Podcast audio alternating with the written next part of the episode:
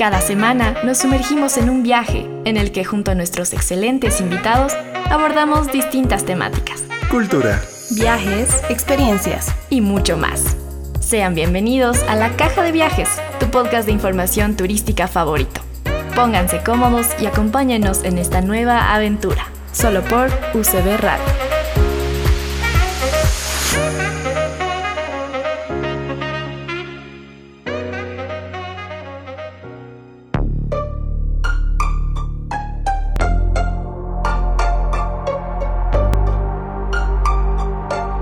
¿Qué tal amigos de la caja de viajes? Un placer para nosotros estar con ustedes. Y bueno, me parece este un tema muy interesante ya que cada día no hay, hay más, hay nuevos emprendimientos y creo que todas las personas podemos ser partícipes de esto, ¿no? Es por eso que hablaremos sobre los escape rooms, un emprendimiento innovador en la ciudad de La Paz que atrae a nacionales y extranjeros. En esta oportunidad le damos la bienvenida a Sergio de Alarcón, quien actualmente es dueño de la puerta Escape Rooms. Hola, ¿cómo están amigos de la Caja de Viajes? Es un gusto estar acá con ustedes para compartir este episodio del podcast. Muchas gracias por, estar aquí, ¿no es cierto? Eh, en sí, estamos hablando en sí de las actividades en ocio que podemos realizar en la ciudad de La Paz. Eh, hemos visto que se puede realizar paintball, también eh, los trampolines y otro tipo de actividades innovadoras que a lo mejor no es necesariamente emplear un viaje de dos, tres horas o incluso media hora. Es por eso que como esta es una actividad de ocio, también tiene ciertos beneficios, ¿no es cierto? A veces uno se encuentra muy encerrado en su casa y estas pueden ser opciones nuevas para uno poder salir. Para empezar, queremos que nos hables de ti, cuál es tu formación académica y cuál tu experiencia laboral. Bueno, aunque no me gusta hablar mucho de mí, les voy a contar un poco. Yo soy ingeniero comercial con un MBA eh, he trabajado en empresas grandes, he trabajado en la banca, en Banco Visa, he estado en empresas de seguros, he estado en Visa Seguros mucho tiempo. De ahí he pasado a, ONGs, he estado en, aldeas infantiles SOS, en Fairchild Dogs. Y bueno, de ahí, obviamente, con todo el tema de la pandemia, tomé una decisión casi forzada de emprender. Eh, la verdad es que obviamente, como creo que a todos, eh, en mediana o gran manera nos ha afectado mucho el tema de la pandemia. Yo me quedé sin trabajo. Y con el último dinero que tenía, con mi esposa decidimos abrir una óptica y eh, buscar este camino del emprendimiento, ¿no? Que a veces puede ser muy difícil. Entonces, después de obviamente haber aprendido todo lo que aprendí trabajando en la universidad, etcétera, definí tratar de aplicar todo eso y crear una empresa. Entonces, eh, eso, eso me llevó a mí a abrir la primera empresa que tenemos, que es la óptica Wink y ahora obviamente a intentar con este nuevo esquema que es la puerta Escape Rooms, ¿no? que es como tú decías, realmente creo que eh, La Paz se ha llenado un poco de actividades, eh, digamos, de diversión, de ocio.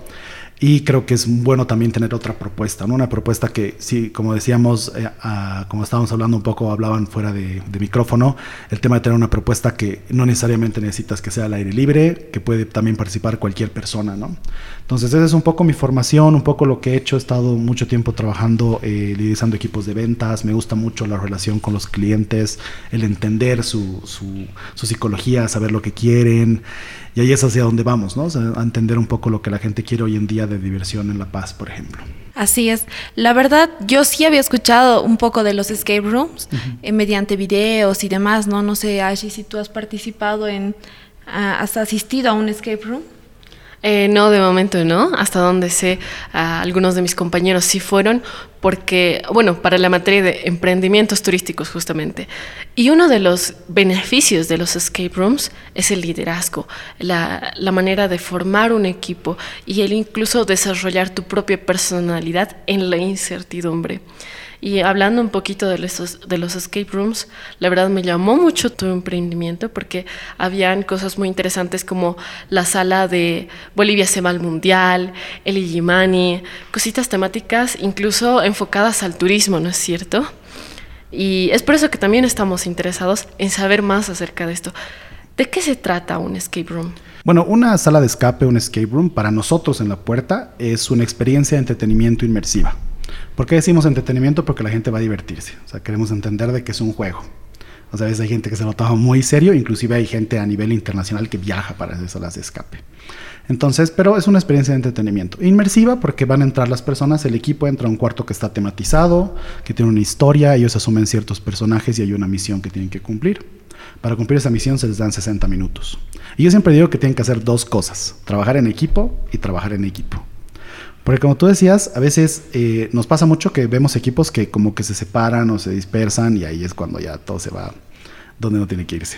Entonces, es muy importante que entendamos de que es un esquema de diversión, que sí tiene un componente corporativo muy interesante, que es por ejemplo la formación de equipos, detección de liderazgos, selección de personal, etcétera, pero sobre todo es un esquema de diversión.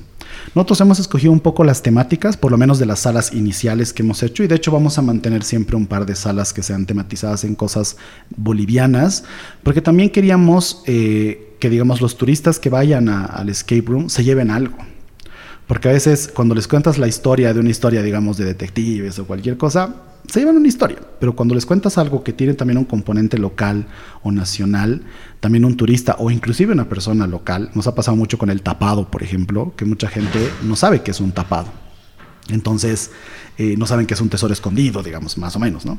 Entonces, eh, inclusive locales se llevan una enseñanza de un poco de la cultura y un poco de, lo, de, las cosas que pasan o que han pasado en nuestro país. Entonces, esa fue un poco la primera intención, o sea, de llevemos algo que la gente también se pueda llevar un, un, extrita, digamos, no solamente la experiencia de juego, sino como una pequeña enseñanza. Me parece muy interesante. A mí la verdad me gustaría asistir y hablando un poco sobre estos temas, hablando un poco que no solo asisten eh, extranjeros, ¿no? sino personas locales, eh, tengo la duda de eh, cuál fue el público objetivo, es decir, al emprender, ¿no? Uno creo que dice, por ejemplo, eh, esta actividad va a ser más para los niños o lo vamos a hacer para los extranjeros, justamente para que conozcan nuestra cultura, ¿no? En parte, ¿cuál fue el público objetivo a un inicio? Bueno, en un inicio, el definir un, público, un poco el público objetivo era ciertamente un poco complicado porque no tenemos un referente. O sea, hay eh, un par de empresas también de salas de escape, pero realmente nosotros con el enfoque que, queríamos hacerlo era un poco complicado definir. Entonces, eh, si bien te podría decir que durante estos tres meses que estamos trabajando hemos tenido jugadores de todas las edades, desde los 7, 6 años hasta los 84 más o menos, eh, nuestro público objetivo lo hemos ido definiendo de acuerdo a lo que hemos logrado en redes sociales hemos tenido un impacto muy grande en redes sociales. Es más, el día de hoy hemos tenido nuestro primer video viral, casi con 100 mil vistas. Entonces, eh, hemos ido definiendo nuestro público objetivo de acuerdo a lo que las redes sociales nos han ido arrojando. Y hemos entendido que son más o menos personas de ambos sexos, desde los 18 años hasta los 45 años. Tomando en cuenta que, por ejemplo, yo tengo 45 años, puedo llevar o a mi familia o a mis papás puedo llevar a mis hijos, los de 18 años pueden ir con sus amigos, etcétera. Entonces hemos apuntado a ese mercado. Actualmente todos nuestros esfuerzos eh, publicitarios van a ese mercado, ¿no? Es un mercado de 18 a 45 años que se enfoca también y que busca esquemas de diversión, juegos de estrategia, eh, entretenimiento para la familia, etcétera. Entonces hemos ido puliendo eso. Yo siempre digo que a veces el definir un mercado objetivo tiene que ser un trabajo constante porque a veces hacemos algo que es, eh, es set it and leave it, que es como que lo dejo y ahí se queda, pero en realidad tiene que ser un trabajo constante de optimización también. O sea, por ejemplo, una cosa que también nosotros tenemos, tenemos toda nuestra página web, nos arroja datos, por ejemplo, como mapas de calor, etcétera. Entonces es un trabajo constante de optimizar no solamente el público objetivo, que es básicamente ese, sino también de optimizar la experiencia del cliente cuando hace el proceso de la reserva, por ejemplo, ¿no? Entonces nosotros hemos ido definiendo en base a eso. Y en base también a lo que hemos visto y a cómo la gente viene a jugar porque hemos tenido más bien una buena experiencia de abrir en la época de vacaciones, que ha sido genial, porque hemos tenido muchos jugadores, entonces ahí hemos podido optimizar, decir, ok, ¿qué gente viene? ¿Cuántos años tienen? Eh, ¿Vienen con sus papás? ¿Vienen más con sus amigos? ¿Más con la pareja? ¿Más con los primos? Entonces ahí nos hemos ido enfocando, ¿no? Entonces creo que es un trabajo muy constante, pero sí te podría decir que es, ese tipo de gente, ¿no? estamos hablando de paseños, obviamente, o gente que está en La Paz, pueden ser turistas que han llegado y están viendo Facebook, o están viendo TikTok, o están viendo Instagram y eh, en base a eso ya vamos definiendo constantemente. Exactamente. También tenemos entendido que algunos turistas también van, ¿no es cierto? Más allá de, de, las familias en sí que existen en La Paz, que pueden obviamente disfrutar de la puerta Escape Rooms, pues queremos saber cuál ha sido la impresión de sus turistas y cuál cree usted que, cómo aporta la puerta Escape Rooms al turismo. Mira, la impresión ha sido muy buena. Hemos tenido ya más o menos como seis o siete grupos de turistas. Hemos tenido desde gente de Israel, gente de Brasil, gente de Argentina, eh, gente de España. Y la, impresión ha sido muy buena, creo, por dos cosas. Eh, yo vengo, como les comentaba, de un esquema de ventas y de atención al cliente. Casi lo he hecho toda mi experiencia laboral se basa en eso. Entonces nos enfocamos en que el cliente se lleve una buena experiencia desde que llega a la puerta.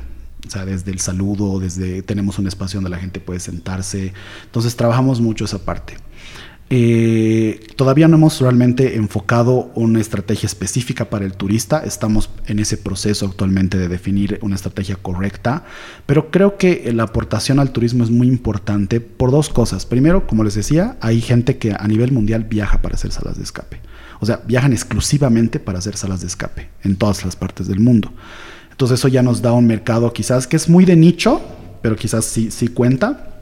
Y segundo, también tomar en cuenta de que la gente a veces cuando viene a Bolivia, eh, hay días que, por ejemplo, queremos tomarnos de ocio. A mí también me pasa cuando yo viajo, ¿no? No queremos un, un, un, esquema tan pesado. Entonces, a veces tener una hora donde te desestresas, hasta te desconectas un poco el celular, funciona muy bien. Entonces, y también, también nos sirve a nosotros el feedback. Por ejemplo, les cuento una anécdota.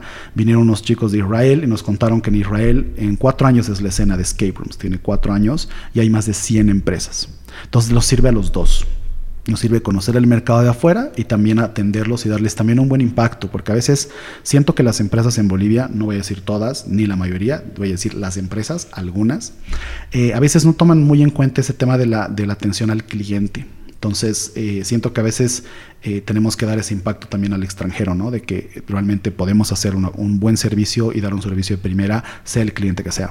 Estás escuchando La Caja de Viajes, tu podcast favorito de turismo. Creo yo que es importante, ¿no es cierto? Em, por ejemplo, uno ve su competencia, quién es su competencia, uno muchas veces en los negocios y es importante tomar en cuenta la competencia para ver tú qué puedes adicionar, qué puedes mejorar o cómo puedes llegar a ser competitivo. E incluso en el tema de los turistas ya se pone un poquito más difícil, es como otro nivel, como tú decías, allá hay cientos de empresas en Israel que hacen escape rooms y es como que estoy compitiendo también con ellos, porque los de Israel han probado también otras experiencias en su mismo país. Entonces ahora yo, ¿cómo puedo agregar valor? ¿Cómo puedo competir? ¿Cómo puedo hacer que la experiencia en sí sea mejor? Y también comentando, ¿no es cierto?, acerca de ya lo mundial, he estado oyendo que Volkswagen utiliza los escape rooms para que sus empleados puedan dejar de tener ansiedad por el miedo a que los despidan. En sí, los escape rooms tienen muchos beneficios, ¿no es cierto? Más o menos, ¿qué beneficios usted ha encontrado en, que puede tener en las personas los escape rooms? Un poco respondiendo primero a lo primero que comentaste, el tema a nivel mundial, es muy cierto. O sea, eh, te pone en una posición de competitividad también, aunque quizás no es tu competencia directa, pero sí, porque una persona va a esperar algo, ¿no? Nosotros, por ejemplo, en, estas, en estos siguiente mes vamos a lanzar un concepto nuevo de sala de escape que se llama sala cero. Cero llaves, cero candados. Entonces, porque usualmente las salas de escape tienen candados. Es casi, un, es casi una, una regla de la industria, digamos, ¿no? Porque es la manera más fácil de cerrar algo. Pero estamos lanzando este nuevo concepto que va muy ligado a, a pocas empresas a nivel mundial que hacen salas de escape de este estilo. Entonces, eh, inclusive a las personas de afuera que les hemos comentado de este nuevo concepto nos han mirado así con cara de sorpresas y de wow, porque eso quizás no lo han visto tampoco ellos. Entonces, primero eso, sí es cierto, hay que realmente no, solo, no solamente tomar en cuenta mi competencia local, sino también tomar en cuenta, como esto es un movimiento mundial, que la gente que va a venir va a venir con cierta expectativa y que por lo menos tenemos que cumplir esa mínima expectativa. Segundo, en el tema de los beneficios, son muchos. Realmente, un beneficio que a mí me gusta pensar es, un, primero voy a hablar de la parte más sentimental, quizás mía, es que quizás las salas de escape son de las pocas cosas que puedes hacer con tu nieto y con tu abuelo. ¿Por qué? Porque primero no está ligado a la parte física. O sea, no hay, por ejemplo, el paintball, a mí me encanta, pero es correr, es botarte al piso. Entonces está ligado muy hacia la parte física. En cambio, esto no. Entras a una sala, está más ligado a la parte mental. Entonces ahí, que eso quiere decir que puedes jugar con tu abuelo, con tu primo, con tus, con tus hijos, etc. Entonces, creo que ahí hay un beneficio de unión familiar que para mí no tiene, no tiene precio. Realmente es muy lindo ver que vienen con sus papás o con los primos o los traen a los abuelos. Segundo, a nivel, por ejemplo, psicológico, sí es muy desestresante porque primero yo siempre les digo cuando van a jugar, cuando les digo que tienen que estar sin celulares, lo primero que ponen es una cara así de wow. Pero cuando sales después de una hora de no haber visto el teléfono, es, ucha, qué increíble, porque realmente estamos muy conectados a la tecnología hoy en día y una horita salirte del esquema realmente oxigena. A nivel empresarial hay muchos beneficios. Los principales son, por ejemplo, se utilizan mucho las salas de escape para hacer cohesión de equipos. A veces hay equipos que no están funcionando muy bien y se los mete en una sala de escape y se los prueba para ver realmente cuál es el problema. También puedes detectar ahí súper fácil quién es la persona que, digamos, no hace el trabajo. Entonces, tiene muchos beneficios. Otro, por ejemplo, es detección de liderazgos. Uno que también hemos visto que estamos un poco explotando es la parte de, digamos que ustedes tienen una empresa, tienen tres personas para un puesto, entonces las meten en una sala de escape porque yo te puedo mentir, te puedo decir, sí, trabajo bajo presión y soy súper buen líder, pero ahí ves realmente cómo es una persona. Porque está en un ambiente controlado y lo más importante es que nosotros lo estamos viendo.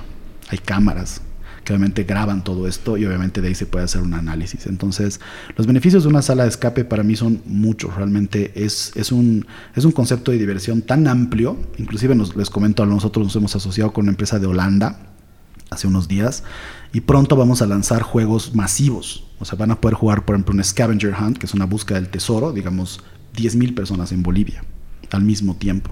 O sea, es una plataforma muy, muy robusta que nos permite hacer juegos que también los pueden hacer en empresas. Entonces nos va a permitir crear y amplificar nuestra, ampliar nuestra red de negocios hacia, por ejemplo, no solamente empresas, sino también grupos gigantes de personas. Imagínense una competencia de 5.000 personas jugando en La Paz, una búsqueda del tesoro. Es totalmente posible.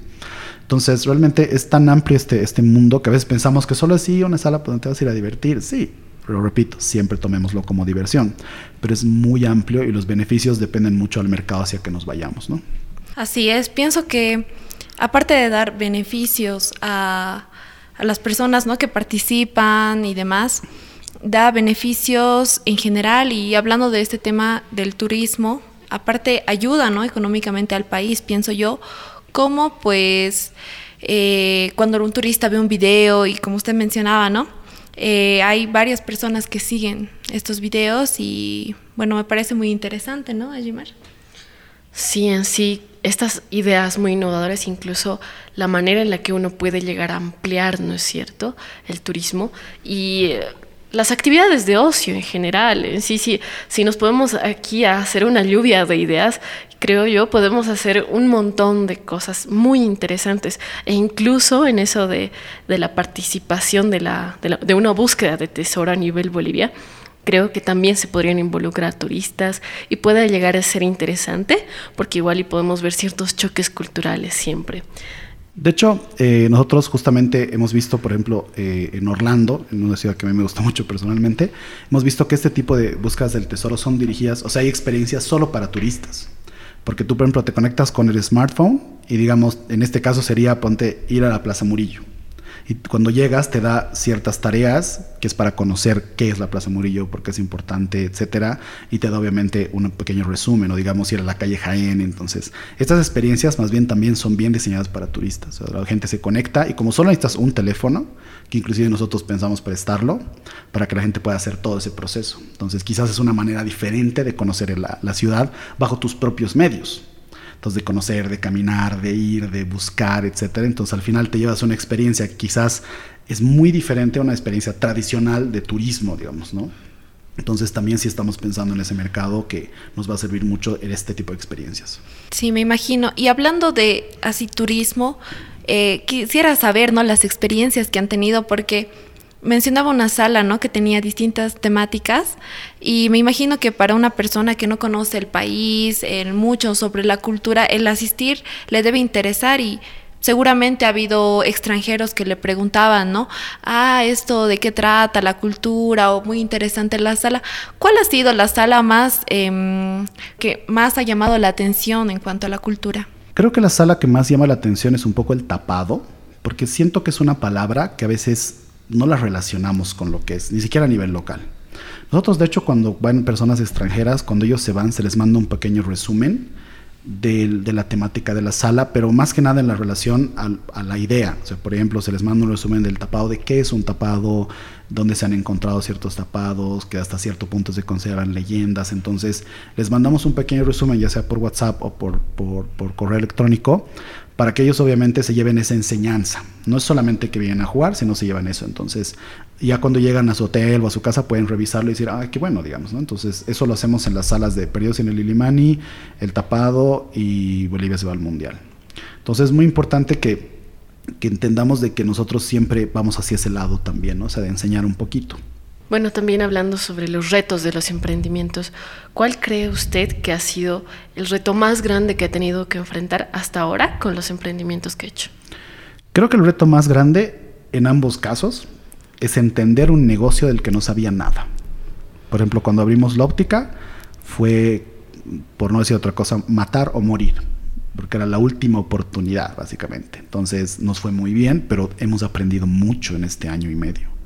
En la puerta nos pasó lo mismo. La, puerta nace de una idea, de una idea que nace de jugar. Nosotros jugamos afuera, nos gustó mucho el concepto, vimos que aquí no había casi competencia y dijimos, ah, abramos. Dice así bien de decisiones así muy impulsivas. Y ahora nos está, nos está demorando ese tema y costando, y creo que es el aprendizaje más grande de a veces meterte un negocio el que no sabes nada y tratar de comprenderlo comprender al cliente, comprender lo que necesita, comprender lo que las personas quieren o esperan de ti como negocio.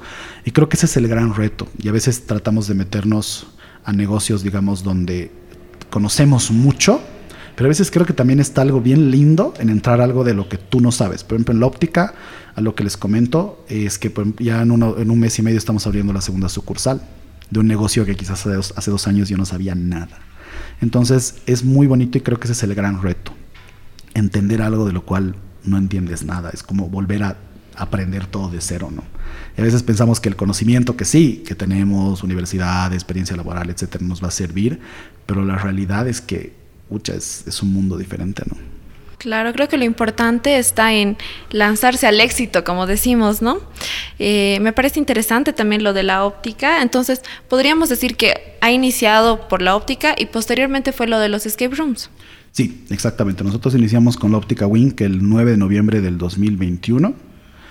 Ya estamos cumpliendo casi año y medio y bueno, de ahí ya hace unos casi cuatro meses se nos surgió la idea de hacer la puerta Escape Rooms y bueno, la abrimos el 3 de diciembre del año pasado, ¿no? Entonces es un poco, eh, a mí siempre, yo siempre digo que si eres emprendedor te tiene que gustar el viaje, Mm. Porque a veces el destino es bien difícil de conseguir, o sea, llegar a esa estabilidad, que yo creo que cuando eres emprendedor, dueño de empresa, es muy complicado tener una estabilidad real, ya sea económica o, de que tu negocio esté tranquilo, porque eso no existe, siempre hay problemas todos los días pero creo que tiene que gustarte mucho el viaje, o sea, ese camino de, también esas dificultades, etcétera, ¿no? Entonces nosotros empezamos ahí, si es cierto, de ahí abrimos la puerta Escape Rooms y bueno, de aquí adelante lo que, lo que venga a surgir. Justamente esa iba a ser mi siguiente pregunta, ¿no? Porque empieza con óptica y nos indica que ya va a abrir la segunda sucursal, es, increíble, la verdad. Y ¿Tiene algún tipo de proyecto posteriormente, después del escape room? La verdad es que, bueno, hemos estado en unas conversaciones para hacer una franquicia del escape room, que la gente que digamos que quiera tener sala de escape en Santa Cruz, en Cochabamba, pueda adquirir todo el modelo de negocio que nosotros ya hemos un poco desarrollado y, bueno, tiene tres meses, pero ya vas aprendiendo muchas cosas. Eh, posteriormente, como les comentaba, en un mes y medio abrir la segunda sucursal de la, de la óptica. Y yo creo que sí tomar un pequeño hiato de descanso. O sea, realmente, eh, y no solamente descanso, sino creo que hacer que las empresas crezcan, se establezcan bien, cumplan cada una de sus cinco años, ya, ya no sean, como yo digo, adolescentes, sean ya por lo menos adultas. Y de ahí quizás sí dedicarnos a abrir un poco más. O sea, la verdad es que creo que a veces cuando te gusta mucho ese viaje, se vuelve un poco como que adictivo pero también hay que saber controlarse y saber medir un poco los esfuerzos y también, porque es cierto, puede ser muy demandante. De hecho, por ejemplo, la puerta tiene horarios de fin de semana, tiene horarios de feriados, que hasta antes de abrirlo yo estaba súper tranquilo esos días, pero ahora me toca trabajar y me encanta. Pero creo que también hay que saber medirnos un poco y medir el impacto que puede tener de nosotros mismos en hasta nuestra salud, ¿no? Pero quizás sí, o sea, quizás hasta ahí y de ahí a ver que las empresas crezcan y bueno, dedicarme un poco a los proyectos familiares un poquito. Claro que sí. Exactamente, también hacer una invitación a todos nuestros oyentes a que vayan a los escape rooms La Puerta, que está ubicado en Sopocachi, ¿no es cierto? Y también eh, hacerles recuerdo que tanto como niños como personas mayores pueden ingresar de martes a jueves, si tengo entendido, el precio es de 35 bolivianos. Y de viernes a domingo el precio es de 45 bolivianos más feriados igual. Exactamente. Igual yo quería hacer una invitación específicamente, bueno, para todos los escuchas del podcast.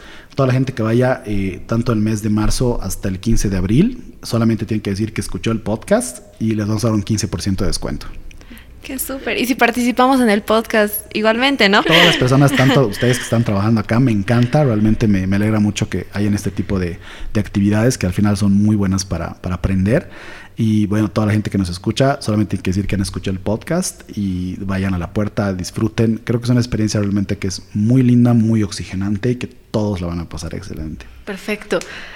La última pregunta para finalizar. Simplemente quisiera saber ¿qué recomendaciones usted daría a aquellas personas que quieren emprender o que ya a lo mejor están en un emprendimiento y están así, que no saber qué hacer?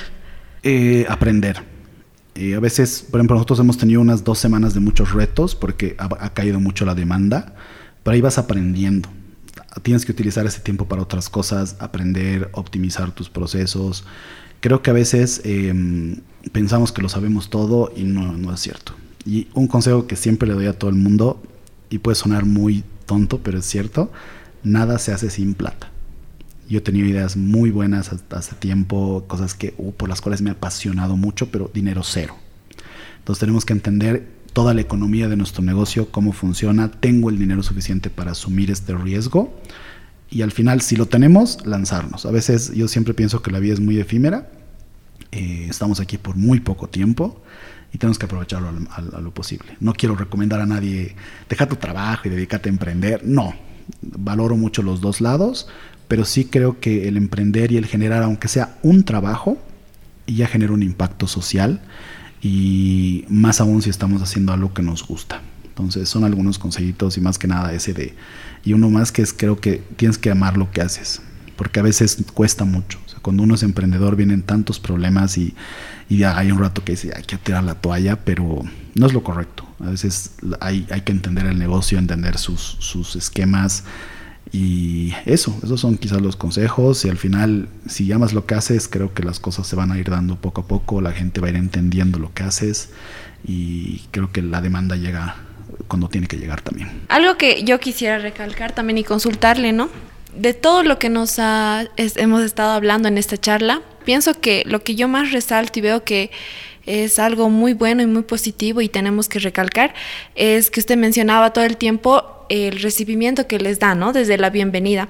Creo que es algo que generalmente subestimamos a veces un poco, pero creo que esa es la clave, ¿no? Creo que cuando alguien cuando recibes a alguien eh, con una sonrisa desde ya em, es muy importante porque ya la persona se siente más tranquila, entra más en confianza, si ha tenido un mal día y demás, creo que es una muy buena forma ¿no? de realizar distintas actividades y sobre todo para realizar emprendimientos, como mencionaba.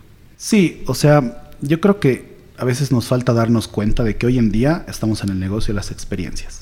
Así tengas una tienda de barrio o tengas el mejor restaurante del mundo, estás en el negocio de las experiencias. Y la experiencia se siente desde que entras hasta que te vas y después también. Entonces tenemos que tomar en cuenta todo ese proceso del cliente, cómo llega hacia nosotros. Por ejemplo, nosotros, como les decía, tenemos mapas de calor en el sitio web que nos, nos, dan cómo la gente se comporta en el sitio web, qué hace, qué no hace, eh, cómo es el proceso de reserva. Tratamos de optimizar eso en la parte de la preventa. En la parte de la venta del servicio agilizamos mucho la reserva, que la gente no tenga un esquema muy complejo. En la parte de la atención del local trabajamos mucho con la gente que se sientan tranquilos, que entiendan que aquí estamos para ayudarlos y posteriormente también. Entonces eso creo que es muy importante que todo, toda la persona que tenga un negocio, por más chico o gigante, hoy en día estamos en el de las experiencias y la gente tiene que llevarse una experiencia buena porque eso nos asegura que vuelve y que nos recomiende. Y es, es bien complicado porque es de cuidado, es bien de detalle, de cositas, pero creo que es muy importante entender eso, o sea, que todo es experiencial hoy en día. Así piensas que no, hasta ir a la tienda de la esquina a comprar tu pancito, debería ser una experiencia gratificante también, ¿no?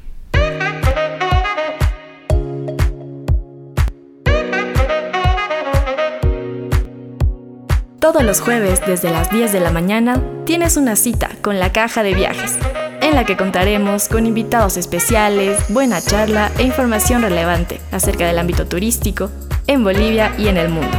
No te lo pierdas, viaja y aprende con nosotros, solo por UCB Radio. Estimado Sergio y amigos de la caja de viajes, le damos las gracias por habernos acompañado el día de hoy. Llegamos al final de este episodio. Es un placer para nosotros haber tenido esta charla que genera nuevas visiones emprendedoras que también están relacionadas al desarrollo del turismo. Le deseamos mucho éxito en las actividades que realiza y esperamos encontrarnos en una próxima ocasión. Gracias a ustedes por la invitación y yo feliz de estar acá, de compartir un poco lo, lo poco que puedo decir o mucho. Y muchas gracias de nuevo por la invitación, de verdad. Y cuando quieran, nos encontramos de nuevo. Gracias, Sergio. Un gusto. Gracias. gracias a ustedes.